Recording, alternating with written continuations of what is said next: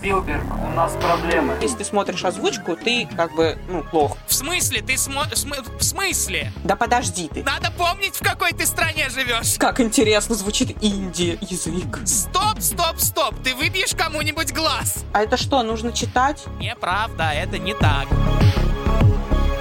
Спилберг, у нас проблемы. Всем привет! Всем привет! Меня зовут Леня. Меня зовут Марина, и вы слушаете подкаст «Спилберг. У нас проблема». Раз в две недели мы встречаемся, чтобы обсудить просмотренные фильмы или сериалы. Или же поговорить о волнующих нас вопросах вокруг кино и киноиндустрии. Нас можно слушать на Яндекс Музыке, в Apple Podcast, в Google Podcasts. На Spotify в том числе, и в целом выбирайте любую удобную для вас платформу, подписывайтесь, пишите нам комментарии, ставьте оценки, нам будет очень приятно. Да, и сегодня мы будем говорить о субтитрах и дубляже, вернее, об их противостоянии Вечный в некоторых спор. душах и умах. Да, мне кажется, это вечный спор, ну, практически. Мне кажется, это очень снобистский спор. А вот об этом мы как раз поговорим. Да, Не, ну да, на самом да. деле есть, кстати, такая такое отношение, и есть, собственно, исторические предпосылки, почему субтитры считаются каким-то, не знаю, отдельным видом, элитарным или чем-то еще. На самом деле, мне кажется, это не так. И... Ну, с элитарностью я бы, конечно, да, поспорил, но меня интересует подход, что происходит в голове у человека в этот момент. А вот э, мы, знаешь, поговорим об этом, потому что, мне кажется, нет ни одного выпуска подкаста, где бы я не сказала фразу «ну, я смотрела с субтитрами». Ну, я не знаю, я с субтитрами смотрела.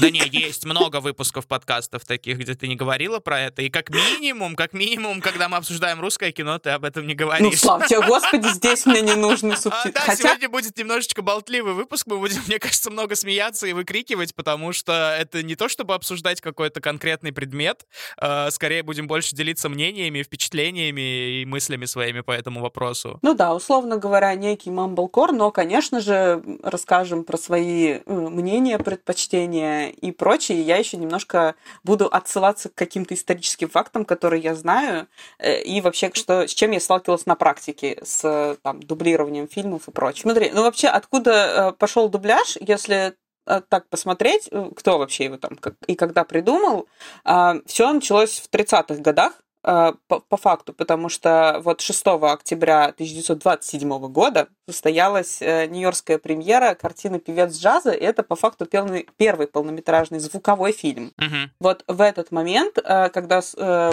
студия Warner Brothers выпустила фильм, в тот день в привычном виде умерло э, кино, как это вечно говорят, оно постоянно умирает. Мгм. Ну, короче говоря, у Голливуд столкнулся с новой проблемой. Кино стало другим. Оно, в нем появился звук, в нем появились песни. Актеры не только говорили, у них перестали существовать вот эти, как они, суфлеры, да, внешние титры. Предыдущая версия существовать не могла, и процесс был еще крайне сложным. Он был похож больше на, специ- на спецэффекты. Это все было как бы непонятно. И вот тогда кто-то, непонятно кто, история об этом умалчивает, впервые сказал волшебное слово дубляж. Вот. Ну, как бы какой-то пе- перевод. Ну, подожди, здесь речь идет о дубляже, именно о переводном дубляже. Ну, перевод, да, вообще, как бы по, по факту это первые переозвучки, что ли. Ну, то есть... э, То есть на другой целом. язык, дубляж на другой язык. Потому Да, что да, тоже да, да, здесь да, следует оговориться, что вообще по-хорошему почти все фильмы дублируются поверх на том же языке, на котором они снимались, чтобы поработать Это со звуком. сегодня. Ну, да, Ну, да, да, в да, да. современности. Да, сегодня это происходит так. Но вот тогда еще при первых попытках э, стали ясны основные аспекты, которые и, ну, в которые упираются все вообще, все вопросы.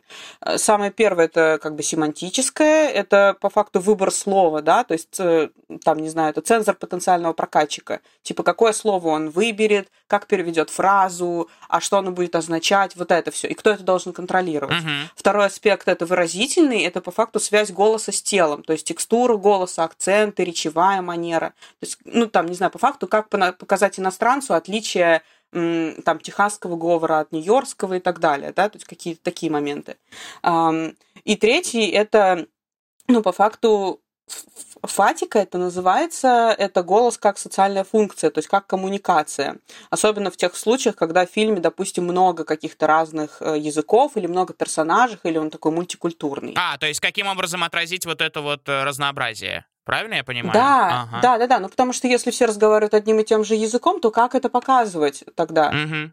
И вот тогда встал, ну, то есть студии по факту начали задаваться такими, знаешь, а, экзистенциальными, я бы сказала, вопросами, что такое вообще дубляж для нового киноязыка, а что это для кинобизнеса, а вообще как это контролировать. Что это? В первую это... очередь я хочу сказать, что это множество рабочих мест. Да, да, но к этому, да, к этому потом уже пришло. Но на самом деле этим очень сильно, кстати, заинтер... вот фактом дубляжа очень сильно заинтересовались а, тоталитарные страны европейские, потому что они сразу просекли фишку, что это очень классный инструмент манипуляции, а, ну, массами вообще в целом. Mm-hmm. А, и там на самом деле был, ну, как бы очень длинный процесс. Э, Вначале вообще... Притом американцы очень придумали интересную штуку. Был период э, в истории, когда они брали, короче, снимался блокбастер, строились декорации, все подготавливалось, делались костюмы,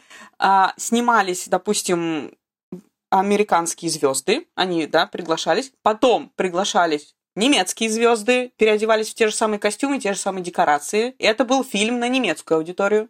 Потом приглашать французы, также с испанцами, также с большими странами. А, ну то есть это как э, сейчас э, там условно какой-нибудь мюзикл «Ромео и Джульетта» кочует по миру, э, тоже сыгранный разными трупами на разных языках, но это, по сути, тоже та же самая постановка. Я думаю, да, это осталось каким-то образом, наверное, в театре, э, но по факту это вот очень быстро все, конечно, поняли, что это абсолютно невыгодная система. Ну, конечно, это огром- огромная трата денег. Да, но как бы такая вообще формата хватило, не знаю, мне кажется, по-моему, на, на год или на два, если мне не изменяет память, потому что в, там, в 1931 году американские мейджоры вообще меняют это все, и в итоге как бы они приходят к дублированию фильма на иностранный язык, но тогда взбунтовалась Европа, потому что за, даже за тот маленький промежуток, когда фильмы приходили со своими немецкими местными актерами, да, немецкими, французскими, ну, в общем говоря, с актерами их же страны.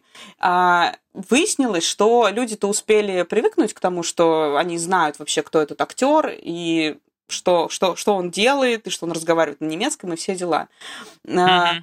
И когда Европа увидела фильм с другим актером, им, ну, ну, разговаривающим, допустим, на немецком или французском, они вообще понятия не имели, кто это. им вот то, что он там звезда, ну, то есть до фени было, я так понимаю. Слушай, это очень занимательно.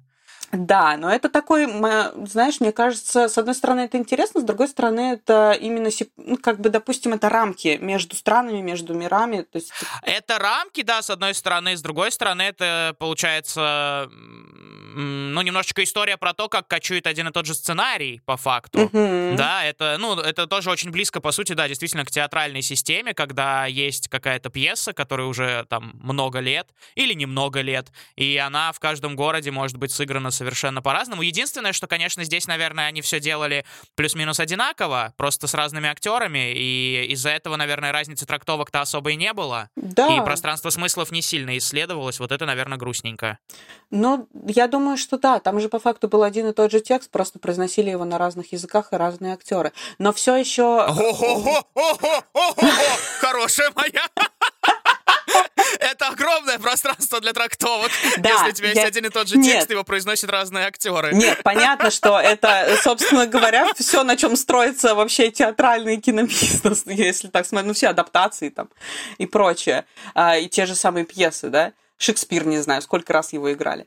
Дело не в этом. Дело в том, что, мне кажется, тогда просто об этом не настолько задумывались, хотя, кто знает, сейчас, э, ну, это нужно сравнивать, просто брать один и тот же фильм, который тогда, в 30-е годы, выпускали, и сравнивать, например, на разных языках. Но э, проблема еще в, внутри бизнеса образовалась, потому что Америк... ну, как бы немножко тут все строилось на каком-то обмане, потому что американские мейджеры делали пресейлы для новых блокбастеров, как бы. Ну, то есть они собираются, например, снимать что-то, и они оповещают об этом прокатчиков в разных других странах. Но вместо уже как бы знакомых американских э, там вот этих немцев, французов, испанцев и так далее, да, как раз в присланном фильме были отдублированные американские актеры, и вот, ну, про них ничего не знали, соответственно, у людей разочарование, помимо лингви ну, как бы, э, виз, ну, визуального еще непонятно вообще, что происходит, то есть на какой вообще, кто это. Mm-hmm. и, соответственно, там денег э, становится меньше. Ну, в общем, э, методом разных там проб и ошибок, как раз э, разного формата съемок, именно в 1932 году была придумана форма, которая, ну, по факту существует почти сейчас так, когда мейджеры отдавали на дубляж в страну фильм, а, как раз обеспечив этим работу для десятков людей, что, в общем-то, понравилось Европе, потому что вопросы возникали из разряда, окей, а кто тогда будет заниматься дубляжом? Если вы там сами в Америке, то нам этого всего не надо. Uh-huh. А если вы будете отдавать нам в страны на дубляж, тогда окей, тогда мы сами типа будем это все организовывать. Uh-huh. И в основном это произошло благодаря как раз Франции, потому что она, ну, мне кажется, если так проследить по истории кинематографа, она самый большой такой апостол, не знаю, а, антиамериканизма и всех их инноваций в области киноиндустрии обычно была. Uh-huh. раньше. И она как бы не очень любила подчиняться их э, маркетингу разного вида. Ну и, в общем говоря, с 1932 года все дублирование на там, французский, немецкий, любой вообще язык должно быть происходить на территории страны. Актеры дубляжа получали там упоминания в титрах, а прокат оригинальных фильмов э, в оригинальной озвучке, по крайней мере во Франции, это точно известно, был ограничен 12 кинотеатрами, но эти кинотеатры были в самом центре, самые как бы премиальные, самые эм, такие светские, ну, то есть самые большие, самые качественные, самые ухоженные, и именно оттуда пошла ассоциация, то есть с 30-х годов, что субтитры — это нечто как бы элитарное. Но э, оно в разных странах по-разному приходило, потому что, например, в Китае э, мера дубляжа и правда стала вынужденной из-за малограмотности. То есть проще было дать людям звук, чем научить их читать. Uh-huh. Но по факту причины не знаю, для выбора того или иного перевода встречались вообще разные, потому что вот я уже сказала, да, про интерес тоталитарных стран. Uh-huh. А, вот. На самом деле есть очень любопытный момент с э, фильмом «Касабланка», опять же, очень многие страны переозвучивали так, как им хотелось диалоги. В смысле? То есть они просто, условно говоря, придумывали свой сюжет или что? Что значит пере переозвучивали, как им хотелось? Ну, потому что есть... Э, были моменты, когда, во-первых, не все студии, не все э, не во всех странах все контролировалось, не во всех странах э, появлялась, допустим, фильм мог быть от мейджора крупного, да, а мог быть от того, кто поменьше, от производства. И у них нет возможности контролировать. Это и сейчас на самом деле происходит. То есть э, крупные студии контролируют все от, от и до, у них есть прям супервайзеры отдельные. Uh-huh. А есть фильмы, что поменьше, они просто как бы покуп... прокатчик покупает в страну и сами уже занимаются дубляжом полностью, от и до. Там обо всех этапах uh-huh. потом поговорим. Но суть в том, что э, в моменты в 30-е годы в Европе, да, мы все знаем, что происходило, и, эм, ну, по факту диалоги, дубляж и прочее использовали как оружие цензуры. Ну вот я уже сказала, да, очень яркий пример Касабланка, э, потому что в, ну, по факту это э, довольно такая антинацистская картина, а в Германии, например, она превратилась в романтическую мелодраму. И уже такой как раз она пришла, э, например, к нам. Uh-huh. И для многих Касабланка это романтическая драма, хотя на самом деле это ну, по, по текстам, по диалогам, что они говорят в оригинале, это очень сложная антинацистская драма. Так, ну хорошо, ладно, допустим, э, повесили на крючочек эту историю, запомнили. Да. Поехали дальше. Но самое интересное, на самом деле, что происходило в эм, непосредственно в США, потому что у них э, дубляж, вообще переозвучка у них славится скептическим отношением. Это, ну, как бы довольно любопытно, и это как раз пошло с 30-х годов, сначала людей не устраивало, что голоса актеров переозвучивали, потому что там непосредственно происходила какая ситуация после того, как э, у кино появился звук, выяснилось, что ряд актеров, например, а, разговаривает там с южным акцентом или северным акцентом, или петь не умеет так, как хочется в идеале, да? Uh-huh, И uh-huh. журналисты даже придумали какие-то там термины не очень приятные, типа ghosting или dubbing. А, и, uh-huh. Ну, потому что, по их мнению, любой голос, звучащий в кадре вместо оригинального, всего лишь какое-то там призрачное эхо, да? ну, любят так драматизировать, конечно, но в итоге студия Warner Brothers публично отказалась в 1931 году от любой дополнительной работы с голосом, будь то там э, удвоение или дубляж. И по факту они заявили о том, что вот кто играет, тот и будет разговаривать так, как он э, работает с голосом, так, как он работает с акцентом, и будет петь так, как он умеет петь. Да, и а в какой момент они отказались от этого обратно? Мне очень интересно. Ну, слушай, сейчас-то в Америке не... Не знаю, я не помню за последнее время случаев, когда актер, который играет, поет не он. Вот в советское время такое было. Величайший шоумен. В смысле, там... Величайшим... Ш... Ребекка Фергюсон не поет. А, Ее поверх, э, ну, переозвучивает именно вокальные партии, переозвучивает Ларин Алерт. Ну, э, скорее всего, это в отдельных каких-то случаях происходит. Я, кстати, Нет, не понятно, помнила. что это в каких-то отдельных случаях. Сейчас, на самом деле, техника до такого дошла, что э, есть актеры, которых переозвучивают, Сири и никто переозвучивает. вообще не, не в курсах. А? Сири переозвучивает. Да ну нет, ну не Сири, конечно, Ну, а кажется. другие живые люди. Я сейчас, ну, даже, может быть, больше не про западных актеров каких-то говорю, а про наших. Потому что тоже бывает, э, ну, нередкие случаи в кинопроизводстве, что, допустим, а, отсняли актера, а потом звать его на, передубляж, это же дополнительные затраты, а вот у нас есть тут э, при студии человек, который все замечательно переозвучит.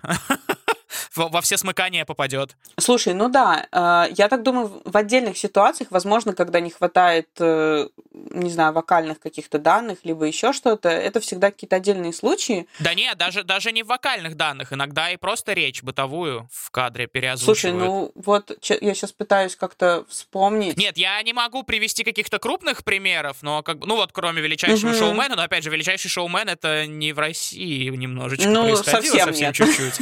Да, да, да, вот. Э, Поэтому Я просто знала, что э, центральные персонажи, этот э, Джекман Зендая и, господи, как его зовут? Зак Эфрон Да, его зовут, но Зак нельзя Эфрон его сказать, зовут. что она тоже не центральный персонаж. Come on, просто ты любишь Хью Джекмана, Зендаю и Зак Эфрона. Нет, я очень люблю Ну, Зак Ребекку Эфрона в меньшей мере, потому что ты забыла, как его зовут.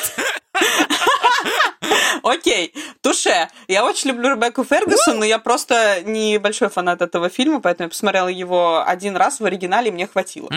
Соответственно, а, ну я помнила, что Джекман прекрасно поет вообще всегда с ранней своей карьеры. Весны. Вот, но, э, грубо говоря, тогда, вот, короче, в 30-х было принято решение, что на постоянной основе не будет вот этого овервойсинга, да, кого-то на Мгм. замену. А, вот. А в 70-х годах эта тенденция продолжилась. Эм, точнее как, была еще одна такая вол- волна недовольства дубляжом, потому что тогда был бум на восточные фильмы про боевые искусства и на всякие итальянские вестерны. Мгм. А, и они адаптировались у них с жутким рассинхроном. А, и за, ну, как бы за дубляжом надолго закрепилась какая-то такая дурная слава. А, но при этом довольно хорошую кассу в Америке собирали картины с субтитрами. Ну, то есть, например, вот самый такой показательный пример это «Крадущийся тигр, затаившийся дракон». Он на тот момент собрал огромную кассу, и в таких эм, случаях у Америки был очень любопытный подход, эм, который мы наблюдали там, мне кажется, все 80-е и 90-е годы в России. Если э, студии, ну, если продюсерам нравился какой-то сюжет или фильм, они просто покупали права на ремейк. Мгм. Поэтому у нас есть куча ремейков разного рода. А, да, я понимаю, но все-таки, мне кажется, знаешь, сравнивать с Америкой немножко неправомерно, потому что особенно в наше время Америка, я не знаю, в какой процент контента производит Америка? Какой-то конский просто. Ну, и который выходит на мировой рынок. И, ну, понятно, что для них дубляж это что это какая-то дикость вообще, что такое. Зачем, если мы сами производим 80% всего, что весь мир смотрит? Э, Мне вот это интересно как раз обсудить с нашей стороны океана, да. Окей, что у хорошо. нас тут с этим Мне- происходит. Потому что мы-то во многом как раз-таки потребляем зарубежный контент. И э, вот здесь вот э, речь совсем о другом идет. Да, окей. Я- Мне просто было интересно, что придумали дублировать, в принципе, они, потому что они и начали производить большое количество э, как бы контента непосредственно. Но Мгм. у них-то не прижилось. Ну, то есть, если брать все говорить про иностранные фильмы, когда они начали свое же переозвучивать, у них эта тема не прижилась. Они придумали, но при этом не пользуются, что называется. А в советском... Ну, за, за, за, за, за отсутствием необходимости, я так полагаю. Ну, такое прям, знаешь, крайне. Ну, в принципе, да, это на самом деле логично, но на самом деле в Советском Союзе дубляж получил репутацию э, примерно схожую с Европой, на самом деле, что удивительно. Потому что, с одной стороны, пытались не столько скопировать роли при переозвучке, сколько заново сыграть. Но это, на самом деле, знаменитый вот этот советский дубляж, да, когда актеры записывались вместе, а, временами их взаимодействие напоминало какой-то вообще радиоспектакль. А, Они получали всегда упоминания в титрах, а, и это считалось довольно престижной работой. Считалось довольно престижной работой. Какая это вообще сейчас пощечина всем моим коллегам? Ну, блин, извините, ну в Советском Союзе так считалось. Вот именно, ты об этом опять спасибо большое, что ты уточнила, что это в прошлом времени было. Какой ужас. Нет, ну на, сам- ну на самом деле, не знаю, мне кажется, что, окей, мы дойдем до того, кто этим занимается сейчас и как это все воспринимается, но тем не менее. Короче, в Советском Союзе при этом же дубляж был очевидным э, орудием контроля и пропаганды, потому что тогда скрывали не только оригинальный голос, тембр, и, но и слова, ну то есть их смысл. Периодически просто что-то вырезали, меняли, переписывали по факту. И в некоторых фильмах на дублированной дорожке даже появлялся голос э, рассказчика, который пытался разъяснить происходящее с правильных идеологических позиций. Батюшки, слушай, а что такого было знаменитого дублировано вот в Советском Союзе? Ну вот что-нибудь что-нибудь крупное. Я Ну, просто пытаюсь из- сейчас понять. Вообще первый дублир... полностью дублированный американский фильм был выпущен в Советском Союзе как раз в 1933 году. А, его, Мне нужно что-то эм, конкретное. Вряд ли я видел этот фильм. Человек-невидимка. Это человек-невидимка. Э, им- Герберта Уэллс? Да, именно классический. Его Марк. Донской э, больше года локализировал. Вот. Какой там из них классический, уже теперь не вспомнить. 33 года. А, понятно. Отмотал. Не, ну на самом деле, э, когда появлялись зарубежные фильмы, э, ну точно так же, например, вот та же Касабланка пришла из э, Европы уже, но она уже пришла с правильной идеологической стороны, да, как это нужно было. И всегда фильмы, ну то есть мы все знаем про цензуру при создании советского кино, да, когда нужно было 10 раз показать сценарий, 10 раз его утвердить, менять какие-то там, не знаю, слова, еще что-то. Точно, то же самое происходило с дубляжом. Его постоянно, ну, там, утверждали. Но, слушай, сейчас я, насколько знаю, э, по сути, в дубляже же, помимо всего прочего, важна еще адаптация, потому что очень многое то, про что ты, допустим, говорила прежде, э, сейчас, по крайней мере, э, все различают, ну, точнее, не все различают, но каждый зритель, который более-менее смотрит, может увидеть, что есть закадровое озвучание, а есть именно дубляж, да? Ну да. Дубляж, чтобы вы понимали, это действительно, когда оригинальный голос актера вообще глушится, причем более того, э, зачастую э, дубляж это еще и дубляж всех охов, вздохов, криков, смехов. Мгм. Ну, то есть вообще полностью вся звуковая картина та исчезает, и появляется здесь, по- подкладывается новая. А есть закадровая озвучка, это то, что мы, мне кажется, в нулевые смотрели по телевизору, это там и какие-нибудь зачарованные, тайны Смолвиль, да вообще все что угодно, Зена Королева Воина, О, да, все вообще возьмите оттуда. Это все была просто закадровая озвучка, когда ты слышишь прекрасно оригинальную дорогу, и поверх слышишь просто эм, речь э, Какого-то- актеров уже российских. Какого-то мужика и Но, какой-то женщины. э, тоже, что немаловажно.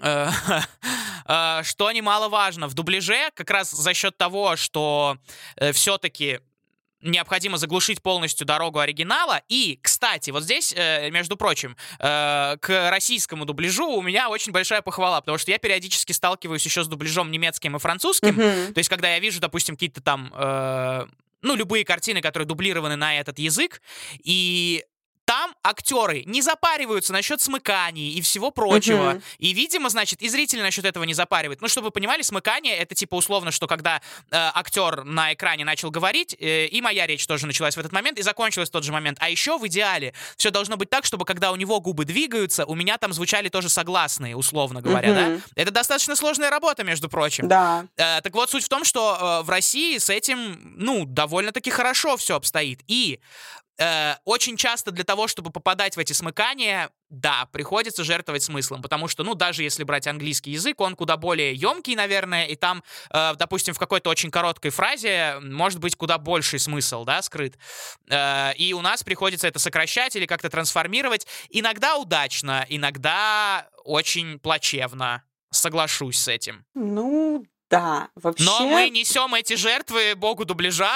Нет, не его, я атеист, Богу- вообще не верю я в этого бога. сборов, потому что, э, да, ну, ну, вот сейчас мы, собственно, да, подходим постепенно к тому, а что, собственно, происходит, почему вообще, зачем нам дубляж, Не, что, что- что началось. Не, подожди, сейчас мы подошли к тому, как это происходит сейчас, потому что ты уже начал говорить про смыкание, но вообще, э, вообще про аспекты какого-то дубляжа, ну вот ты сказал, опять же, да, смыкание, попадать, вот это все, это обычно этим занимаются профессионалы дубляжа, большие студии и так далее. Это именно к дубляжу относится. К закадровым э, голосам, ну вообще они на самом деле сейчас уходят на какой-то такой пиратский план по большей части. Ну, то есть все, кто занимается... При этом делая весьма и весьма качественный контент, между Э, прочим. Ну, не знаю, спорно, ладно, окей. Я знаю. Э, Хорошо. Но с точки зрения звука и с точки зрения... Даже, кстати, нередко и с точки зрения работ именно актерских там. Так что вот тут вот я прям бы поспорил. Ну, поспоришь, потом хорошо попробуешь. А, к- короче, Прекрасно. А, ну а что? А, Короче, по факту, что сейчас происходит? Сперва, ну то есть как вообще все эти этапы строятся сейчас? Дистрибьютор покупает права на показ картины, затем ищет локализаторов. А, Они получают э, распоряжение эм, эм, этот монтажный или диалоговый лист эм, с тайм-кодами, а, которые сигнализируют старт и конец каждой фразы. А, Притом иногда еще в этих документах заодно объясняются всякие шутки, контекст, какие-то локальные инсайты и прочее. А, Сначала, понятное дело, смотрит фильм переводчик, чтобы понять общий там эмоциональный уклон всех сцен. А, Вот, и вот для хорошего дубляжа ему нужно еще учесть жанр, стиль, характер персонажей, индивидуальные манеры речи, культурные, исторические реплики. Вот это все. Даже ритм языка, подтекст и все остальное. А, Со стихами особенно любопытно, потому что по факту их тоже следует переводить в стихи, но бывают э, разные аспекты, поэтому этим всем занимается пе- переводчик.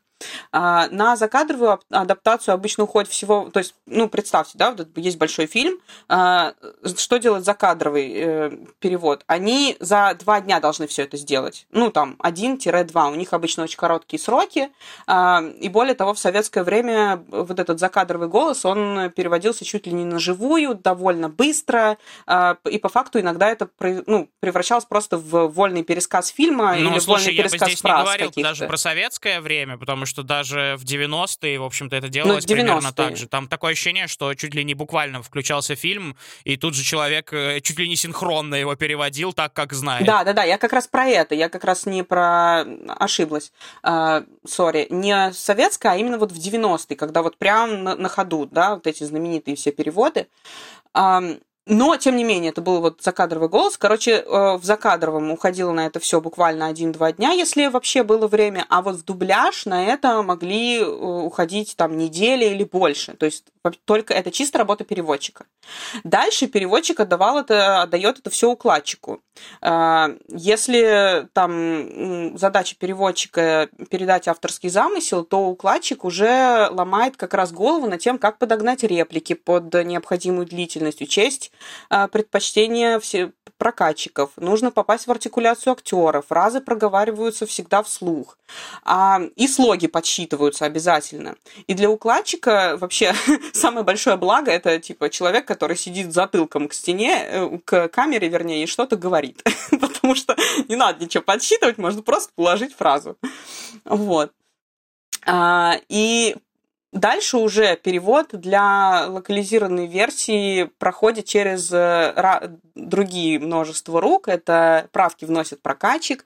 И вот в данном случае на крупных проектах, на, у крупных мейджеров, э, типа Warner Brothers, Disney, э, кто у нас, Universal, да, у них всегда за порядком следят супервайзеры от, от конкретно непосредственно хед-офиса, да.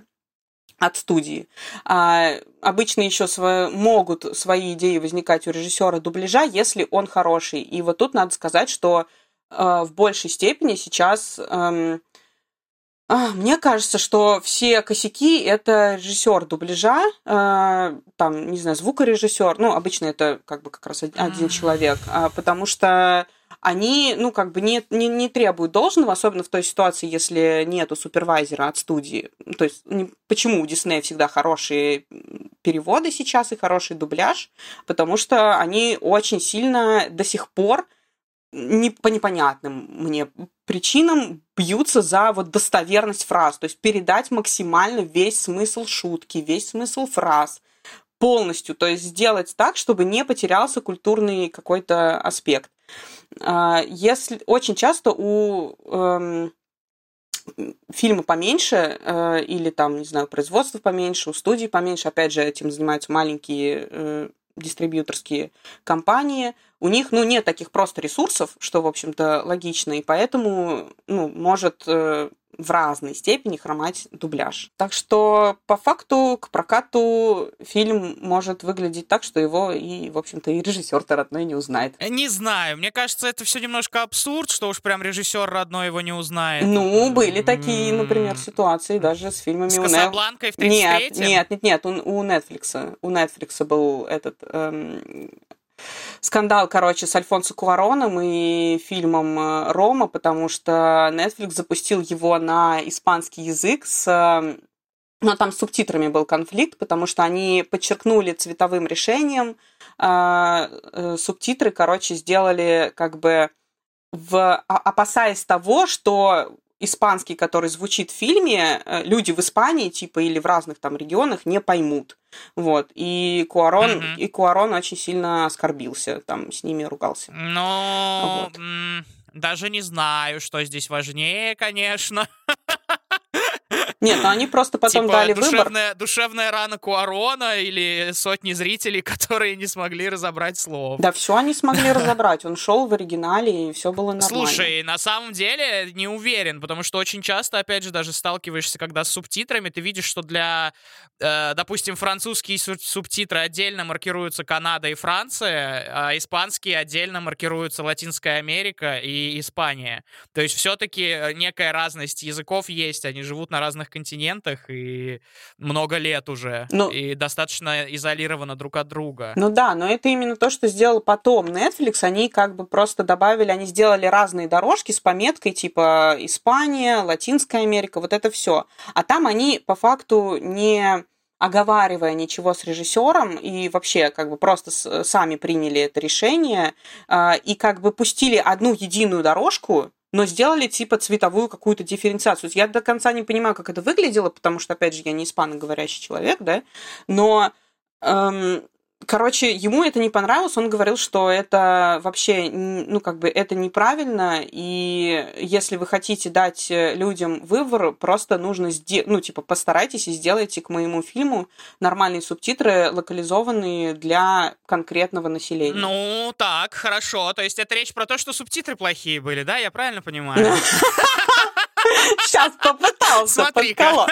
какое это имеет отношение к дубляжу, я что-то не очень понимаю.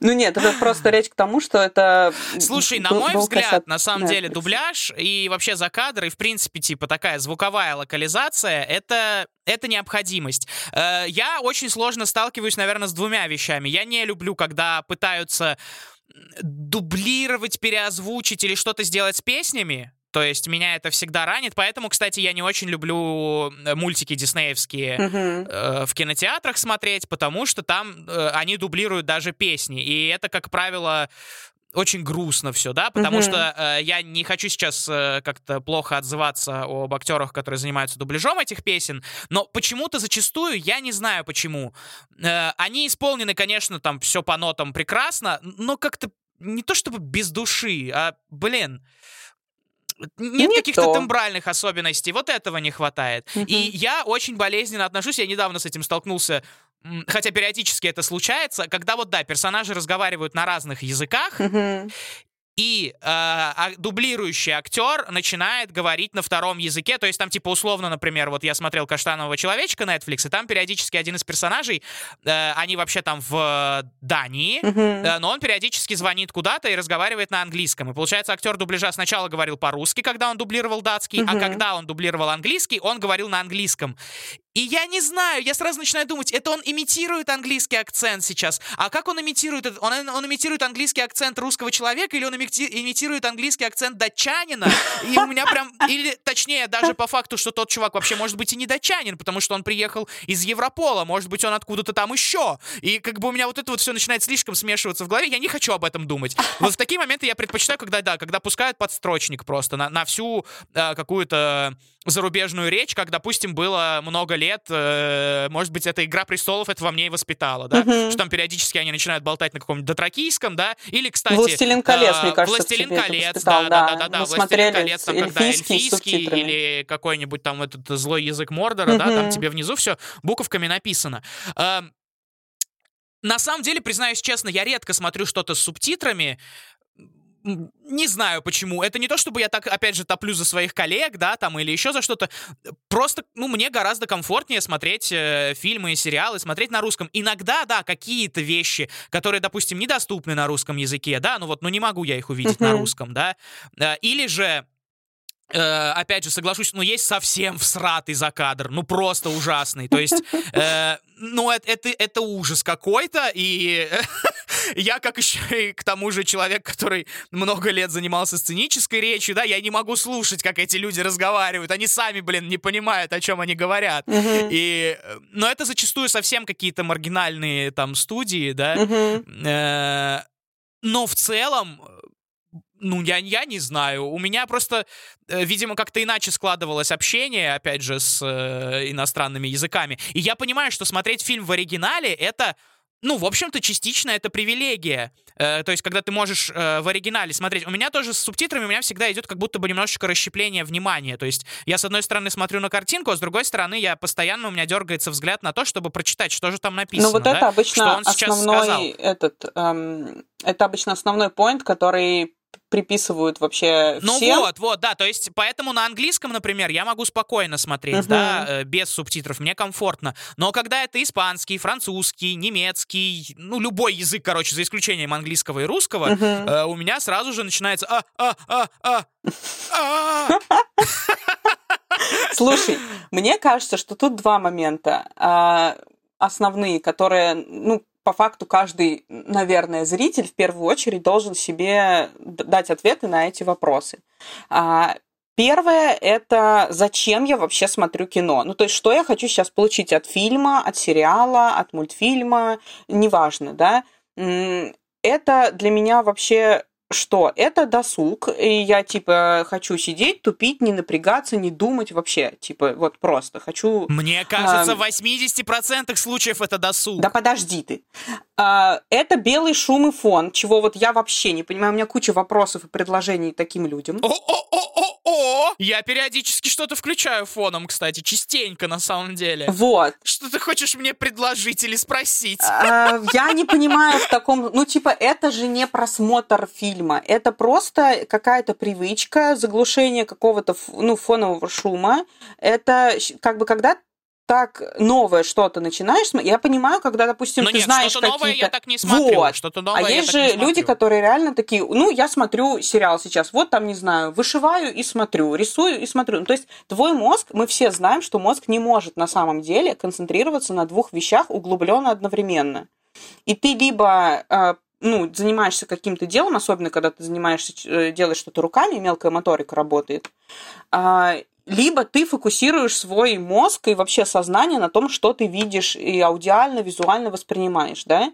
Соответственно, любой сериал, э, который начинается новый и смотрится, да, там вот как-то на фоне, э, ну, то есть, типа, человек не в процессе, он как это, не в моменте находится. Ну нет, так я сам не люблю смотреть, потому что я, ну это реально трата времени, потому что я упускаю. То есть я и не смотрю, и вроде бы и тем делом не занимаюсь, которым я занимаюсь, вот, например. вот, об этом я и говорю. То есть, как бы нужно понять, для чего вообще смо- смотришь фильм. Вот таким людям обычно, которые мне говорят, что они смотрят на фоне, я им говорю, что, а вы знаете, есть чудесный мир аудиокниг. даже радиоспектаклей, лекции на Арзамасе, есть Ну нет, ютубчик. на, на Ну, фоне, короче, ну, на подожди, фоне а можно если я, например, глажу белье и смотрю сериал? Ну, мне тоже кажется, что тут тогда должно быть что-то, что ты типа либо уже видел, либо это какая... Я обычно вот это все делаю с Ну, лекциями. нет, просто еще знаешь, здесь тоже что очень-очень важно.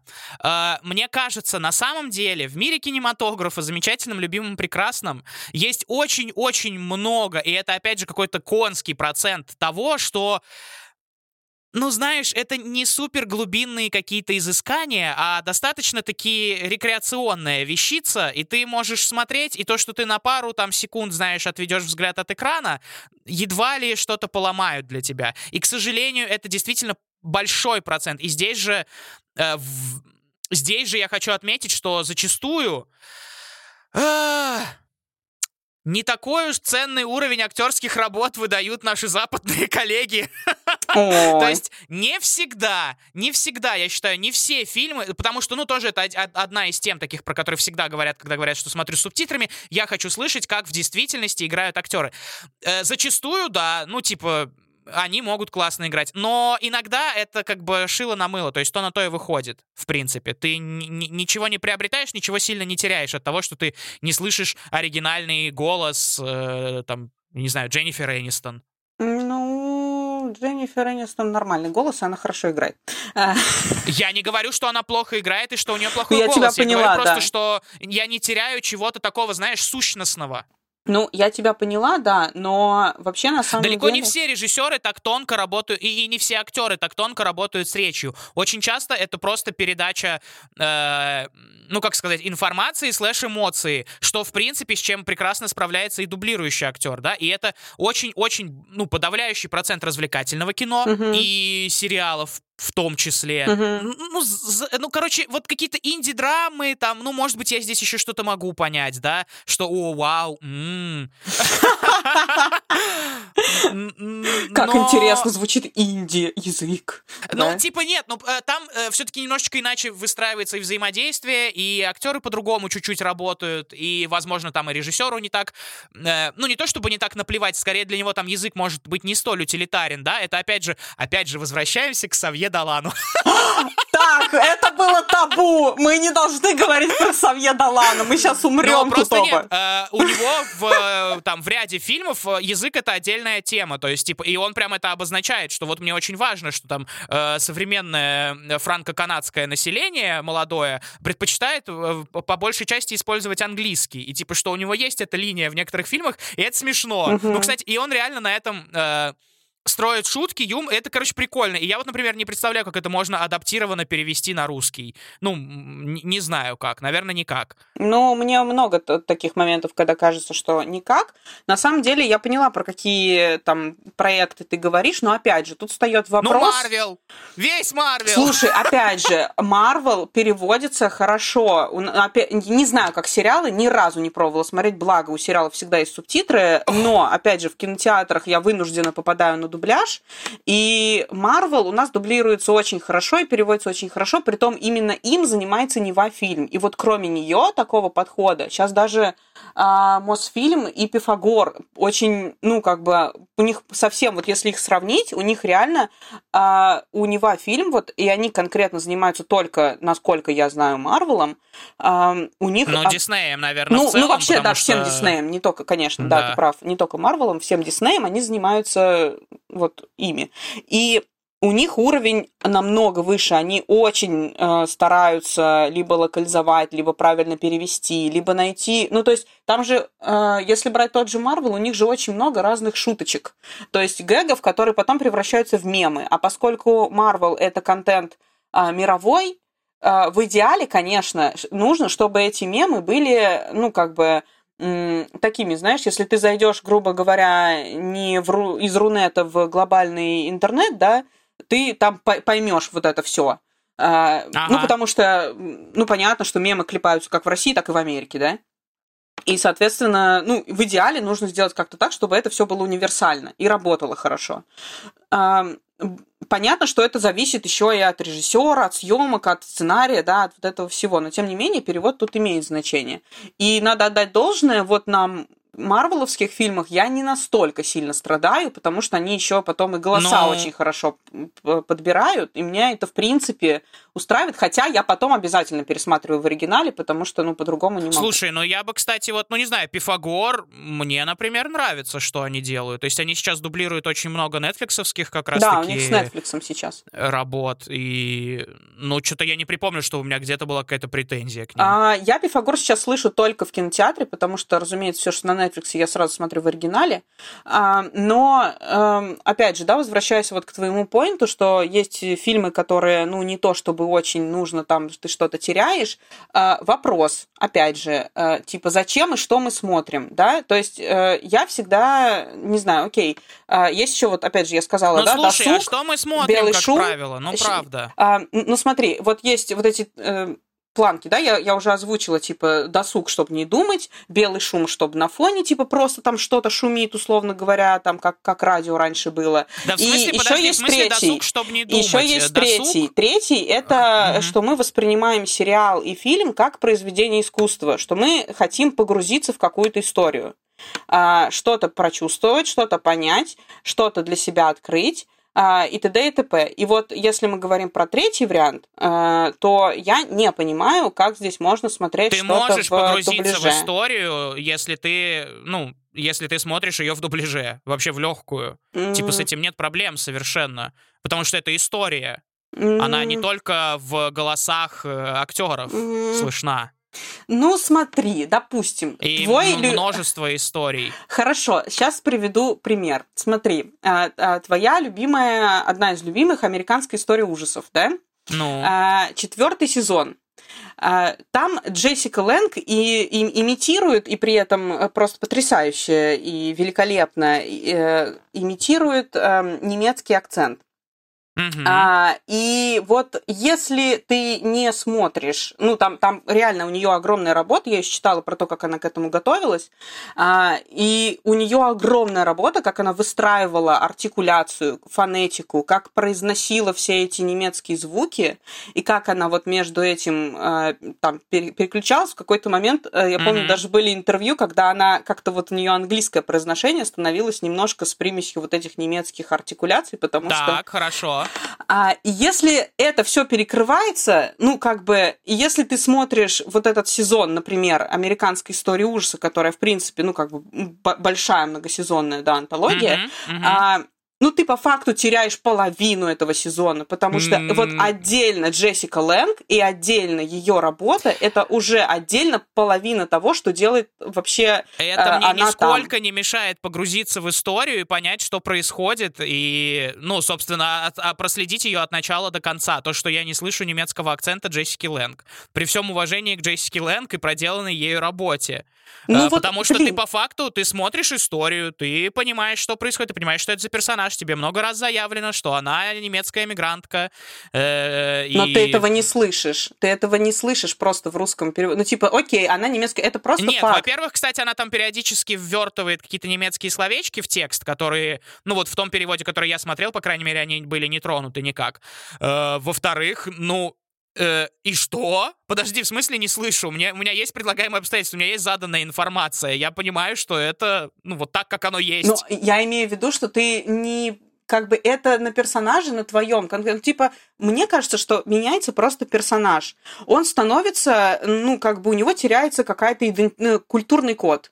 Тебе говорят о том, что он э, с, там, не, не знаю, немецким э, ак- акцентом или там немецкого происхождения, да, еще что-то, а, любого другого происхождения. И у него должна быть э, вот эта культурная идентичность, и она должна прослеживаться. Она прослеживается обычно через язык, либо через манеру. Точно так же, э, если, допустим, у персонажа, не знаю, э, тебе говорят, что... Я не знаю, как для меня это как э, если у персонажа тебе э, говорят, что он типа инвалид, а он ходит, и тебе типа, ну, а ты представь, что я инвалид. Ну, просто представь, у тебя есть предлагаемые обстоятельства. И как бы, а это реально, во-первых, это работа, во-вторых, я сейчас не, не говорю про какой-то тембр, еще что-то, потому что есть отдельные фильмы, где люди работали над тембром голоса, да, это, например, можно вспомнить Гарри Олдмана, который играл этого Черчилля.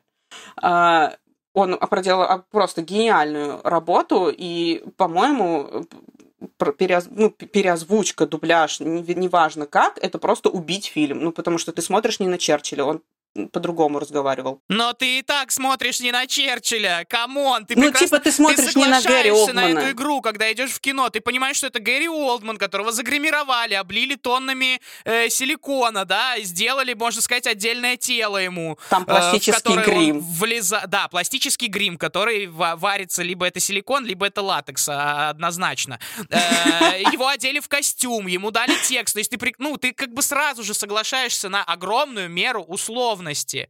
По факту. Ну, я не соглашаюсь обычно. Я либо в смысле? иду... Ты смо... см... В смысле? Ну, в смысле, я либо не иду в кино и жду, пока я могу посмотреть с субтитрами, либо да в оригинале, либо я еду. Я имею в виду, что ты, в принципе, когда идешь в кино, ты сразу же соглашаешься на, ну, на, на огромные допущения, по факту. А, ты про самого что персонажа? это не те люди. Да, да, да. Конечно. Ну, я типа, про, блин, в понятно, принципе, что... Я про но все это же... создания персонажа говорю сейчас. Окей. Ты не знаешь, как говорил Черчилль. Ты понятия не имеешь, как он звучал. смысле, да, конечно. не знаю.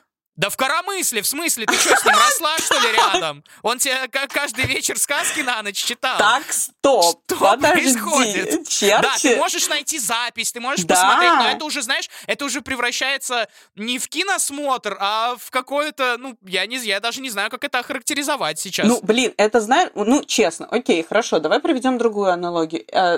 Вот опять же, я сказала, да, что типа человек ходит, дается данные, что он инвалид, представь, что ты инвалид. Вот типа у тебя есть предлагаемые обстоятельства. Вот тупо поверь в это. Слушай, но ты когда видишь э, в «Пиратах Карибского моря» вот этого актера со вставным глазом, да, не помню, кто это, да, но это там один из этих э, бегает там, короче, комический персонаж. Ты же понимаешь, что у него есть глаз на самом деле. Тут типа вопрос в том, э, как, как тебя за- заставят в это поверить или нет. И согласишься ты на это или нет. И чем меньше ты соглашаешься в это верить, ну, тем больше ты проблем сама себе создаешь на пути просмотра просто фильма. Нет, дело не в проблемах. Дело, смотри, вторая аналогия, которую я хотела про, ну, ск- сказать, опять же, для меня это как, эм, типа, картина и, и, и реплика. Или там, не знаю, выставка работ Ван Гога, но это не работы Ван Гога, а это их, э, там, не знаю, напечатанное на супер крутом принтере что-то. А, слушай, поэтому, типа, изобразительное искусство, там, как, в общем-то, наверное, отчасти и музыка, более универсально, чем э, кино или сериалы, ну, то есть, чем вот этот вид искусства, господи, кинематограф. Ну, просто они слово. задействуют, каждый из них задействует только один из рецепторов. Э, Выразительное, иск- э, как бы, визу... опять же, картины, да, это выразительное искусство, которое задействует только зрительные и воображение твое, или там, не знаю, еще что-то. А музыка только аудиальная, и дальше у тебя тоже работают образы. А здесь у тебя задействованы два чувства.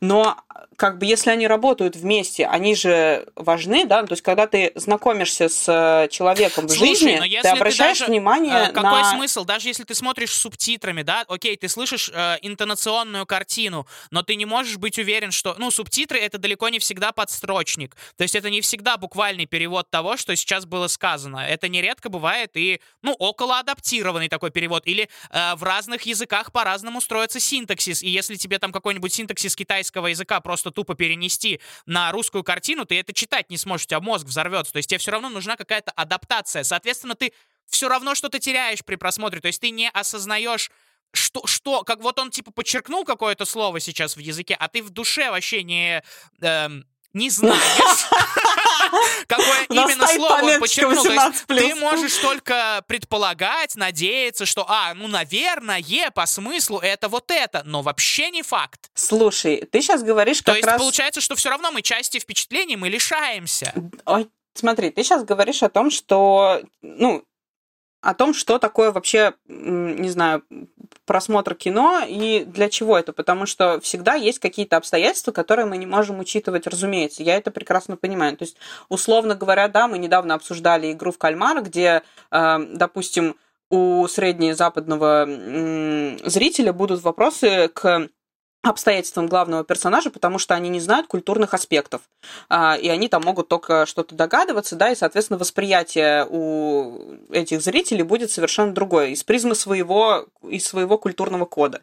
А, и точно так же, допустим, если попадается какое-нибудь эм, э, иранское кино или, не знаю, ну, как и аф- Ой, слушай, африканское любой кино. неевропейский фильм, короче. Ну, не обязательно не Ну, будем европейский. Слушай, даже на самом деле, если брать Европу, мы очень часто не, не знаем аспектов культурного кода там внутри отдельных стран Европы. Европа тоже большая. Ну, не да, западноевропейский, да, да, ладно. типа Греция, там, допустим, какая-нибудь. А, Ой, Босния. э, да, например. Вот. А, окей, разумеется, нельзя эм, воспринимать, не знаю, кинематограф как... э, ну, он в любом случае, мы говорим про художественный кинематограф, да, не про документалистику в данном случае. Ам, хотя и документалистика тоже это не вот тебе не знаю, стопроцентно показанные, стопроцентно трушные события. Вот. Вот-вот. А, дело не в этом. Мне кажется, что эм, есть, э, в принципе, восприятие э, кино как, э, ну, оно делится обычно на два. Как нечто развлекательное а, и как, ну, художественное произведение, как искусство. Вот для меня э, кино – это искусство. Я ничего не могу с этим поделать. А, есть такие же точно люди, как я, а, И мы находимся сейчас по факту, ну, как бы субтитрирование вообще, оно находится в меньшинстве, если мы не говорим про аниме. Аниме это вообще это отдельный какой-то мир, отдельная культура, и там, если ты смотришь озвучку, ты как бы, ну, лох. Типа, это зашквар. А, потому что, опять же, здесь мы уходим корнями в то, что обычно люди, которые смотрят ани- аниме, читают мангу, они, ну, погружены в культуру, да, они интересуются этим, потому что они интересуются японской культурой, и для них это важно. И если мы говорим про ми- мировой кинематограф вообще, и если мы воспринимаем кино как искусство, то здесь очень важно воспринимать так или иначе все максимально, а, ну я не скажу приближенным к правде, потому что это художественное произведение в любом случае, но приближенным к тому, как это хочет видеть режиссер. То есть ты пытаешься прочувствовать а, произведение таким, как его задумал режиссер. Очень часто режиссеры используют, э, ну, издают задачи непосредственно актерам подготовиться к роли тем или иным образом. Это приходит к тому, что актеры работают над своим тембром, что-то меняют в речи, что-то меняют в голосе, что-то меняют в образе того, как они говорят. А, и это огромная работа, и, так, и когда она приходит эм, ко мне в другом виде, у меня возникает вопрос. Я прихожу для того, чтобы посмотреть, э, не знаю, на...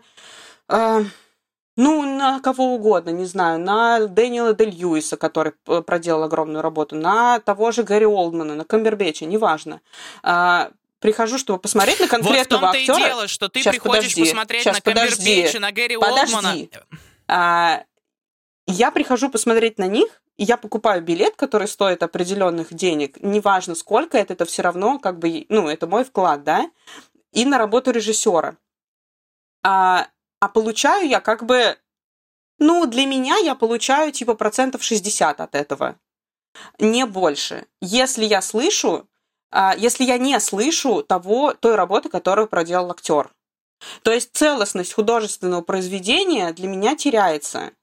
И я не очень понимаю, а, почему, ну, как бы это как с любым меньшинством, да, то есть есть некая диктатура большинства, а, где принято считать, что, ну, типа, ну, я пришел развлечься, поесть попкорн и прочее. Это точно так же, как я не люблю есть в кино. Ну, типа, я не понимаю, как можно воспринимать. Ты же не приходишь в музей есть. И поэтому для меня целостность произведений и восприятие кино как художественного, э, ну, как, как искусство вообще в целом, оно как бы чуть-чуть важнее.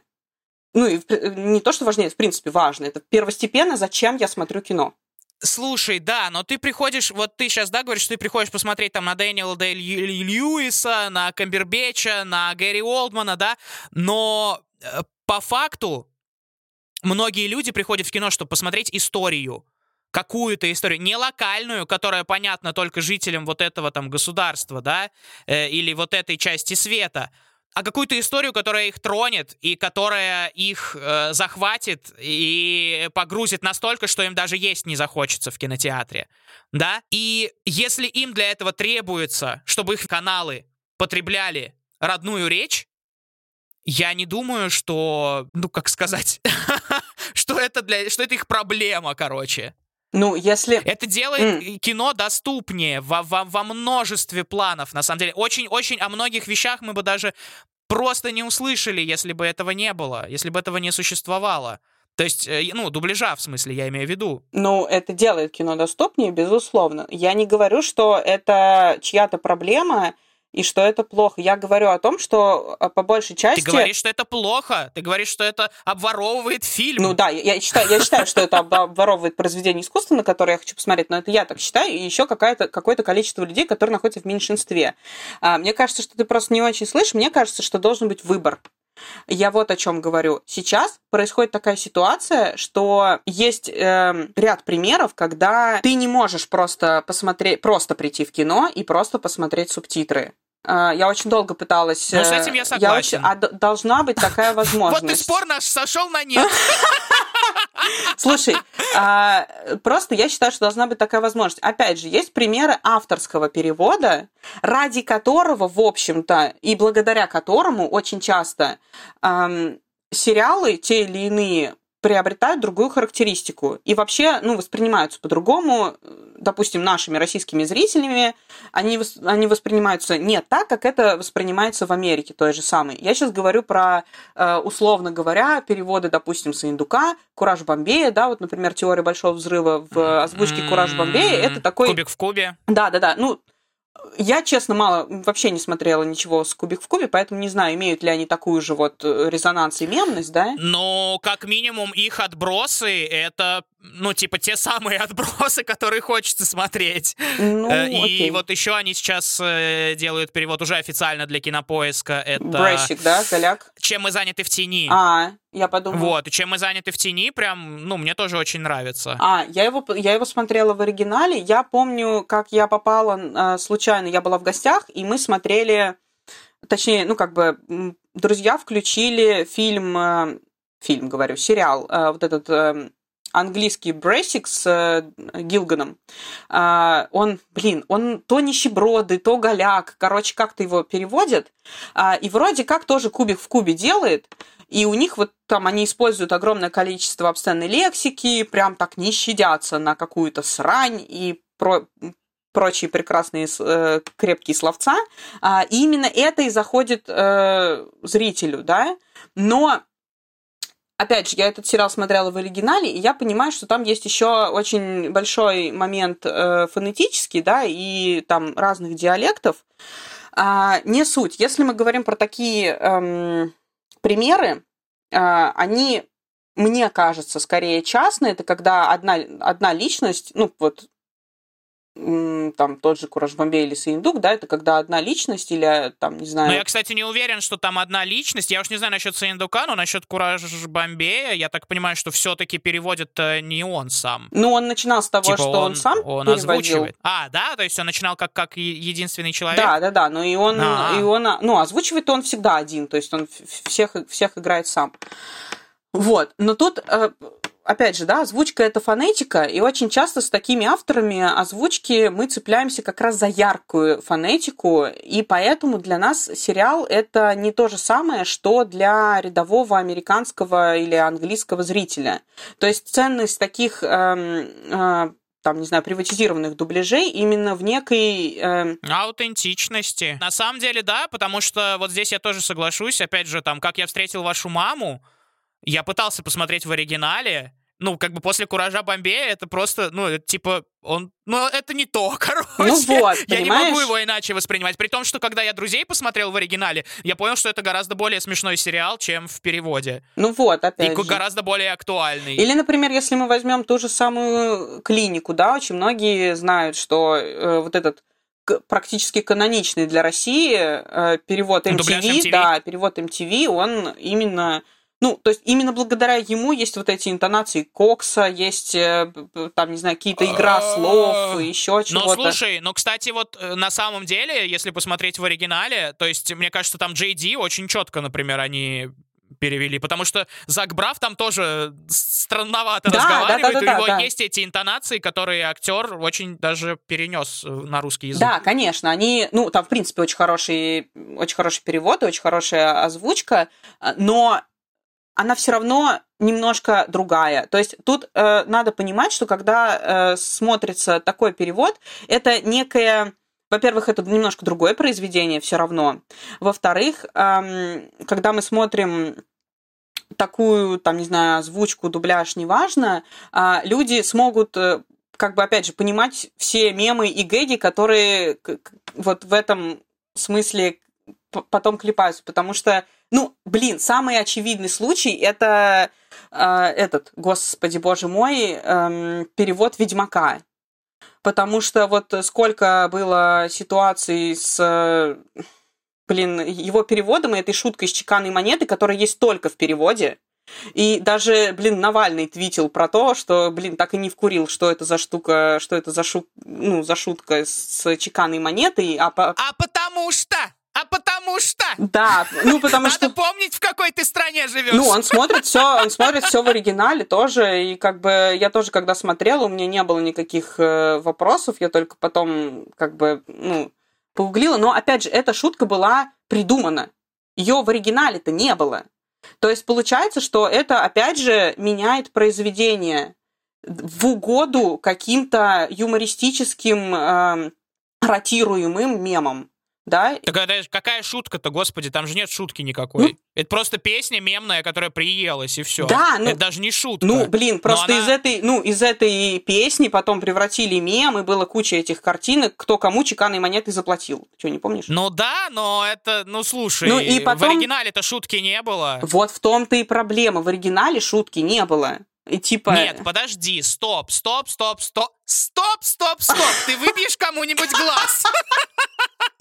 Левиоса, говорю. Да, да, да. Э, я говорю про то, что... А что здесь, подожди, криминального произошло? То есть э, ну, раз, э, разодрали на цитаты просто, ну ничего страшного. Да, я тебе э, говорю о том, что когда мы смотрим вот такой дубляж, э, фу, не дубляж, это озвучка, э, когда мы смотрим такой перевод и озвучку, мы должны отдавать себе отчет, ну, окей, не мы, зрители вообще, кто включает, да, должны отдавать себе отчет эм, в том, что это, ну, что они включают немножко другое произведение и смотрят его, видят его немножко другим, так или иначе. И что та шутейка, которая есть э, у них, ее может не быть в оригинале а это означает, что, ну, все равно это ведет к каким-то... Так нет, стопе, шутейки нет. Вот если конкретно говорить, здесь изначально шутейки никакой нет. Это просто песня стала, она заела, и песня стала мемной. И потом уже появилась шутка. Но, типа, это не меняет контекст сериала. Там, ну, никто не шутил про чеканную монету в самом сериале. Просто Барт сочинил песню и спел ее, и все. А потом уже эта песня э, разошлась уже в, здесь, в реальности. Она же не внутри сериала стала мемом. Там же э, нет такой фразы, где, чтобы как Кавил где-нибудь был дублирован, и он сказал, типа, вот тебе возврат чеканной монеты, или ну что-то такое, а такое, да? Ну, такое могут делать. Был какой-то из переводов, который делал этого же... Ну, не, не, не самый ротируемый, но один из переводов они потом но делали... это уже э, камень в их огород. Ну, так я о том и говорю, что а нет же никакой гарантии. То есть, если ты смотришь э, очень часто в угоду, опять, как я уже сказала, в угоду ротируемым шуткам, мемам и прочему, э, не, не просто локализуются шуточки, а как бы меняется ход диалога. Такое часто бывало, не в официальных дубляжах на больших экранах Мне кажется, и прочем. что сейчас уже так не делают. Ну, на самом деле делают, тебе кажется. А, просто, ну, я очень часто я просто... не знаю, что ты смотришь. Ну, слушай, я просто... Я все смотрю в оригинале. Я просто сижу во всяких, э, типа, переводческих чатах. Я читаю журналы, я, я, я читаю книги. Ты читаешь книги, ты молодец. Короче, я про то, что, эм, ну, там, находясь во всяких суб, э, этих эм, чатах про субтитры, перевод и прочее, очень часто скидывают куски разных сериалов, где можно наблюдать, типа, вот оригинал, да, а вот как перевели. И, ну, короче, ну, у меня здесь много вопросов, и э, обычно, когда я спрашивала у друзей, которые привыкли, просто привыкли, по привычке смотрят э, в озвучке, там ну, аргументы обычно как раз в сторону того, что типа мы не хотим думать, мы хотим отдыхать. Понимаешь? И все сводится как будто бы к тому, что мы как Китай малограмотная нация, которая, ну, типа, не может, не в состоянии прочесть и напрягается от одной мысли того, что нужно думать. И дальше вступает в очередь диалог о том, что, ну, наверное, тогда вы смотрите немножко другое, как бы, другое произведение в конце. Ну, то есть, опять же, из-за того, что меняется значение некоторых слов, фраз, не знаю, идиом, и иногда в оригинале вообще нету того, что есть в переводе. Притом я не говорю, что авторский перевод, это он вообще не должен существовать. Такие частные случаи, частные примеры, как Саиндуга Кураж Бомбей, очень классные и здорово, что они заходят. Но при этом все равно я понимаю, что когда я включаю в оригинале теорию большого взрыва и в переводе Кураж Бомбея, у меня два разных произведения. Я по-разному это воспринимаю. О, господи. А, на самом деле, конечно, спор этот бесконечен, и здесь много аргументов с обеих сторон, на мой взгляд. Ну просто а, вообще на самом деле... И здесь дело не в малограмотности, опять же, дело вообще в миллионе-миллионе особенностей смотра, и... Ну, anyway. Ну, короче, смотри, просто зачастую косяки дубляжа, если так посмотреть, э, это, ну, реально звукорежиссер, который редко э, там добиваются какой-то приближенности к оригинальному звуку. Вот та же самая история с э, Ведьмаком, которую я тебе сказала, сказала. А, было интервью Знаешь, наверное, Всеволода если бы Кузнецова. кино не было коммерции, тогда уж, если, если уж вообще вот в это вот во все выходить, и не было бы цели заработать больше, то, ну, может быть, было бы доступно, может, мы бы все в оригинале смотрели. Опять же. Ну, или вот как-то так. Слушай, э, сейчас, подожди, я начала говорить, что было интервью э, Всеволода Кузнецова, который как раз... Э, это кто? Говорил, это э, он озвучивал Ведьмака. Угу. Он говорил, что как бы, ну, его не особо ругали за какие-то там, не знаю, интонации, хотя тоже был момент, что Ведьмак должен говорить ровными, безэмоциональными вещами, а у него там большой спектр. И как бы тоже это влияет на персонажа. А звукорежиссер ему, в принципе, ничего не говорил и никак не поправлял, и, ну, а в итоге это сказалось на общем визу, ну, вообще на общем восприятии персонажа. То есть он должен быть абсолютно ровный, безинтонационный, безэмоциональный, а он стал немножко другим.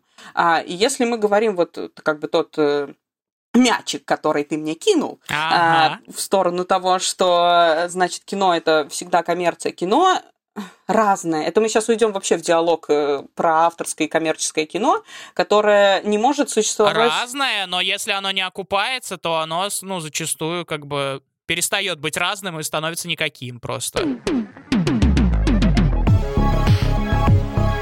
Спилберг, у нас проблемы. Я не против э, того, чтобы большие, допустим, коммерческие картины дублировались, чтобы люди там смотрели, сидели, ели попкорн, не думали э, вообще ни о чем и просто наслаждались аттракционами. Да почему же не думали ни о чем? Подожди, ты э, пакетно сразу же рисуешь какого-то зрителя конкретного, коммерческого, конкретного потребителя. Коммерческого. А? Коммерческого. Ну вот э, среднестатистический ну, коммерческий э, зритель. Вот да, и он обязательно глупый, хочет есть попкорн и не хочет ничего понимать и искусстве ничего не смыслит, хотя это совершенно неправда, это не так. А, слушай... То, что для него э, не столь ценно, сколь для тебя услышать оригинальные реплики актеров, это не делает его сразу же э, ужасным человеком. Окей, я говорю не о том. Во-первых, я не говорила, что это ужасные люди. Во-вторых... Э, нет, не ужасные люди, но знаешь, типа, пусть они хотят сидеть, смотреть, и ничего не... И, и расслаблять мозги, не думать ни о чем и есть попкорн. Это звучит немножечко оценочно. Окей, хорошо. Давай, э, давай так. Смотри, есть ряд, опять же, есть ряд фильмов, на которые реально ходят зрители, чтобы не думать. Ну, они так и говорят, типа, я хочу расслабиться, не думать, отдохнуть. Mm-hmm. Ну, просто вот при покупке билета люди так говорят. Окей. У них обычно это все сопровождается тем, что они хотят посмеяться или, ну, бы- быстро получить какие-то там, не знаю, адреналин, дофамин, эндорфин, все остальное. То есть это обычно там, не знаю, ужастики, притом очень прямые, Э, комедии очень прямые, какой, ну вот какая-то конкретная категория фильмов, которая ведет к тому, что зритель просто отдыхает. Mm-hmm. То есть и я такие фильмы не отношу к категории вот этого как раз э, искусства, да, то есть это коммерческая история в прямую сторону коммерческой истории, она обычно отрабатывает свои деньги, она всегда будет существовать и т.д. и т.п. У меня вообще нет претензий к тому, что даже речи быть не может о том, что кто-то хочет посмотреть в оригинале такие фильмы, да, я понимаю, почему не хотят. Но когда, опять же, речь заходит про тот же самый Marvel, не знаю, Дюну, Интерстеллар, э, все что угодно, ну там, не знаю, какой-то арт-мейнстрим, условно говоря, да, на стыке того, когда люди, когда это большое искусство, при этом оно зрелищное, здесь должен быть выбор все равно. Мне кажется, все упирается э, да, на данный должен момент. быть выбор, но не стоит маргинализировать аудиторию, которая делает другой выбор. Я вот, я вот к чему веду. Да я ее не маргинализирую, Нет, я говорю о том, что такая аудитория существует. не очень лестными эпитетами. Ну, слушай, они тоже могут объ- а, описать меня как э, невероятную снопку и прочее. А, де- дело, дело не в этом. Я говорю о том, что существует разная аудитория. И сейчас создается такое ощущение, вот в том-то что... и дело, что киносмотр, он еще и такой, в том числе. И типа, ну, вот, ну так, да, вот так. Проблема в том, что он преимущественно такой. Ну, то есть а, кинотеатры, сейчас существует ситуация недоверия со всех сторон. Кинотеатры не берут фильмы с субтитрами, хотя на самом деле существует ряд примеров. Не, э, во-первых, это э, компания «Иное кино», которая выпускает просто что называется так вот условием, что у нас все фильмы в оригинале, ну вот все их э, реставрации, да, Мгм. э, э, олдскульных фильмов, они всегда в оригинале, они просто не дублируют вообще. Но, А, будем честны, это еще и дешевле. Это, конечно, это дешевле, поэтому я не понимаю вообще, почему нельзя всегда э, делать, э, типа, э, там, ну, кто, М, кто-то из Потому авторских... что маленькая компания боится больших рисков. Я думаю, вот так вот. вот. Ну вот, да, конечно же, это есть. А, во-первых, недоверие у маленьких компаний, понимание того, что, наверное, нас тогда не возьмут. Ну, то есть не все готовы идти на такие риски, на которые идут иное кино. Типа, либо так, либо никак. Вот мы, мы топим за субтитры, мы считаем, что это Нет, целостность, слушай, и вот здесь это риск все. вообще минимален. То есть ты берешь, прокатываешь старую картину, которая, я не думаю, очень дорого стоит в принципе, и ты еще и не вкладываешься в то, чтобы ее дублировать. Но что, в принципе, мне кажется, не нужно на самом деле, потому что, ну, я с удовольствием, например, смотрел все эти фильмы в оригинале, когда их э, перепрокатывали в кино. Ну, то есть, на мой взгляд, здесь вложения в дубляж не нужны. Ну, Но просто в целом ты снижаешь так риски вообще до минимума. А, во-первых, не совсем, потому что все-таки реставрация стоит довольно дорого. Они все-таки... Так а реставрацию делают они сами? Я думаю, реставрацию делают типа на, ну, на Западе, и она просто выкупается сюда. Нет, на каком Западе? На Западе не... Ну, типа, это не... Нет, там немножко не так работает. Нет, суть в том, что мне кажется, что не все просто идут, опять же, на такие условия, что типа вот мы делаем субтитрами. Хотя, например, иногда на эти условия идут режиссеры. Например, была ситуация, когда Мартин Скорсезе выпустил э, фильм э, про, блин, «Молчание» оно, по-моему, называлось, если мне не изменяет память. Э, там играл Адам Драйвер и этот Эндрю Гарфилд. А, и, ну, при этом это Мартин Скорсезе, да, знаменитый режиссер, его много кто знает, и он выпустил э, фильм на ну, в оригинале он запретил просто переводить, э, ну, дублировать кино, только субтитры. Ну, И э, ты знаешь, а люди-то в кино были, и довольно много.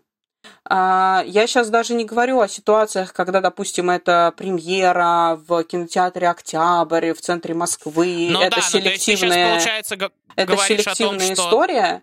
А, должен быть выбор, но когда выбора не оставляют, то, типа, почему бы и нет? Нет, я не об этом говорю. Ты немножко не слышишь. Я говорю о том, что люди идут, и это не является для них препятствием огромным и преодоле и а, обстоятельствами непреодолимой силы. Я об этом говорю. Я говорю о том, что кинотеатры очень часто, когда им дают выбор между дубляжом и субтитрами, в любом случае выберут э, дубляж, потому что они считают, что аудитория не способна ходить на субтитры, что такой аудитории нет, что она премиальная, что она какая-то не такая. Ну, то есть сами кинотеатры уверены в том, что это какой-то, ну, селективный отбор или там, я не знаю, еще что-то. И такой образ у них тоже есть в голове. А зачастую сеансы, там, не знаю, период проката, ну, не зачастую, а вообще сеансы, период проката, вот это все, это зависит исключительно от кинотеатров. То есть у кинотеатров недоверие к зрителю, у дистрибьютора недоверие к кинотеатру, и все строится на каком-то таком странном недоверии, а люди, не, а люди просто не имеют выбор. И, конечно же, для тех, кто любит смотреть в оригинале, для них просто, я не знаю, там типа какой-то праздник или привилегия находиться в Москве, иметь возможность сходить в «Пионер» или на премьеру любого фильма в «Октябрь» и просто посмотреть его в оригинале. Ну, заплатив при этом довольно большую цену, потому что в среднем билет в кино в обычный кинотеатр стоит дешевле, чем в такие. И из-за этого складывается ощущение, что ты находишься в меньшинстве, а, ты в какой-то группе, которая там, не знаю, какая-то типа почему-то селективная, а, ты платишь больше, и у тебя практически всегда нету выбора. Ну, то есть, мне кажется, что здесь нужно просто потихоньку хотя бы давать возможность зрителю выбирать. Окей, ну, в моей идеальной картине мира в каждом кинотеатре есть отдельный зал для людей, которые, типа, знаешь, типа, вот uh, здесь зал только для с субтитрами, и еще и еду нельзя с собой брать. Ну, типа, это моя идеальная картина мира, такой не будет. Но хотя бы какие-то сеансы с субтитрами кинотеатр имеет возможность uh, в обычном виде, не в формате там локдауна, да, когда ничего не работает, а в среднем ставить просто не хотят. Ну, слушай, э, что тогда? Ну, типа, рыночек порешал. Спрос же рождает предложение. Так спрос есть. Соответственно, спрос не нас... Ну, может быть, он есть, но не настолько велик. Ну, слушай, это в любом меньшинстве и большинстве. Ты же сам понимаешь, про что я говорю.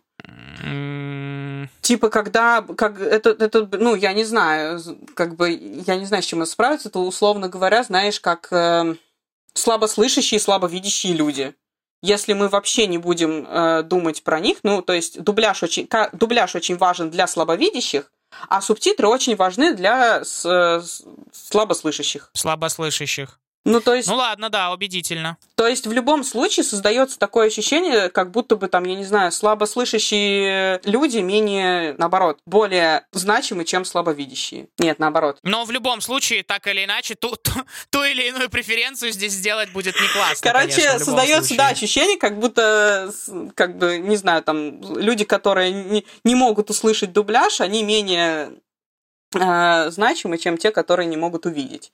И как бы иногда это очень обидно, это очень грустно, и мне хочется, чтобы тут больше было какой-то, ну, типа открытости и понимания, потому что я точно так же сталкивалась с ситуациями, когда мы показывали, ну, кинотеатр шел нам навстречу, и мы показывали фильмы с субтитрами в городе, а, и на него приходили люди, и более того, приходило больше половины зала, но были, конечно же, люди, которые приходили, фыркали, когда им, им их предупреждали, что фильм-то с субтитрами на продаже билета, да?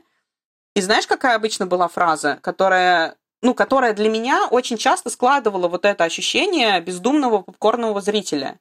Фраза была э, из разряда а это что, нужно читать? Слушай, ну это просто неудачные шутки. Ну на самом нет, деле. на самом деле нет. Это очень часто э, такое встречалось, конечно же, в массе своей. Это просто неудачные шутки, потому что, потому что люди неудачно шутят. Ну нет, Я не это думаю, просто что аргумент это, типа, в пользу... забавно. Нет, это просто аргумент в пользу того, почему они не идут в кино. Типа, надо читать. И вот кинотеатр М. представляет себе, ну, в массе вот такого зрителя. То есть они ориентируются вот на, на, на него. А мне кажется, что, ну, опять же, да, я сейчас буду просто повторяться, типа, дайте просто возможность. И тогда мы с течением времени посмотрим, как только в равной степени станет, встанет выбор, типа, одновременно сеанс будет идти и в дубляже, и с субтитрами. Тогда мы посмотрим. Другой момент, что здесь все упирается, конечно, в, техни- в технические возможности, время, расписание, период проката и т.д. и т.п. Но это уже как бы такая, знаешь, более глобальная история. Просто ну, хотя бы один сеанс поставить субтитрами можно и в нормальное время, и это не такая проблема на самом деле. Нет, с этим я согласен. То есть тем, что вариативность э, всегда радует, на самом деле. Честно сказать, я даже не могу, э, несмотря на то, что я сейчас э, на протяжении всего выпуска эм, Отстаиваешь дубляж? Да, да, да, да, да. Несмотря на это, я все равно, кстати, не уверен, что я бы всегда делал выбор в пользу дубляжа. Может быть, очень-очень многие вещи мне было бы интересно посмотреть в оригинале. Но просто там, допустим, вот ты говоришь, что ты Марвел пересматриваешь потом в оригинале. Я что-то как-то даже не хочу тратить на это время, если Мгм. честно, чтобы пересматривать его потом в оригинале. Ну или вот на какие-то такие вещи. Но что-то, ну, было бы смешно, интересно как-то увидеть, потому что а, на самом деле, да, есть очень многие какие-то контекстные шутки, э, есть действительно какие-то заметные актерские работы на территории речи, это правда, и, может быть, мы их лишаемся, а, и благо еще, когда у нас есть возможность об этом узнать, например, и пересмотреть, а иногда у нас даже такой возможности нет, и мы просто не, не- не понимаем, что, собственно, произошло. На самом деле такое часто бывает. Поэтому, ну, вообще, по сути, да, получается, что э, противостояние не нужно, а нужен, нужен выбор по факту. Да, Это, кстати, было бы действительно здорово. Я с этим согласен. Да, ну, конечно, нужна просто дружба, взаимное ну, глупо не уважение и выбор. на самом деле, да, да, да, да, да, по факту. И, и как-то даже, если честно, я вот сам тоже засомневался, ну, что, наверное, я бы на ряд фильмов ходил бы в оригинале. Ну, конечно, у тебя большой экран, оригинальная дорожка, и там, я не знаю, играет Ксавье Далан, а его дублируют. Вот сейчас, понимаешь? Да не, я, конечно, представляю, come on. Я, я смотрел «Оно 2» в кинотеатре. Там играл Ксавье Далан, и его дублировали. Вот. Да ну не, не то чтобы я, знаешь, умер в этот момент, э, Ну, на самом понятно, деле. что И Ксавье. Далан, Ксавье Далан режиссер мне куда больше нравится, чем Ксавье Далан актер. Хотя Ксавье Далан актер тоже неплох. Э, И все, на этом мы закрываем тему Ксавье Далана. Потому что ее нельзя открывать у нас. Но если три раза сказать Ксавье Далан, он не появляется, поэтому какой смысл бесконечно повторять его имя? Ой, А, мне так нужно делать с Камбербэтчем. Ну, это просто, чтобы речь размять, да. Э, Ну, что же, я думаю, мы на этом, наверное, завершаем. Ну, Мы пришли к тому, что э, фильмы разные нужны, фильмы разные важны. И субтитры разные нужны, важны. Да, и это же, это же касается дубляжей и субтитров. Да, и здесь, мне кажется, это А. может быть вечный спор, но я все-таки призываю к тому, чтобы пробовать смотреть разное. Если вы что-то хорошо знаете, попробуйте пересмотреть, потому что буквально недавно мы смотрели с друзьями «Таксиста», опять же, Скорсезе, и впервые в жизни подруга посмотрела его в оригинале, и у нее полностью изменилось восприятие центрального персонажа. Она не думала, что он такой, какой он в оригинале. Поэтому иногда это имеет значение. А я, чтобы уравновесить, э, расскажу, что я ну, там, сколько-то лет назад пересмотрел в оригинале любимейший фильм всех времен народов моего детства э, «Мумия», Мгм. и мое восприятие не изменилось никак. Потому То есть что иногда фильм это работает, хороший. а иногда нет. Ну что же, с вами был подкаст «Спилберг. У нас проблема». Леня и Марина. Да, э, слушайте нас на всех платформах, подписывайтесь, рассказывайте друзьям, смотрите хорошее кино. До свидули. Оставляйте нам комментарии, ставьте оценки. Увидимся. Пока-пока. Пока.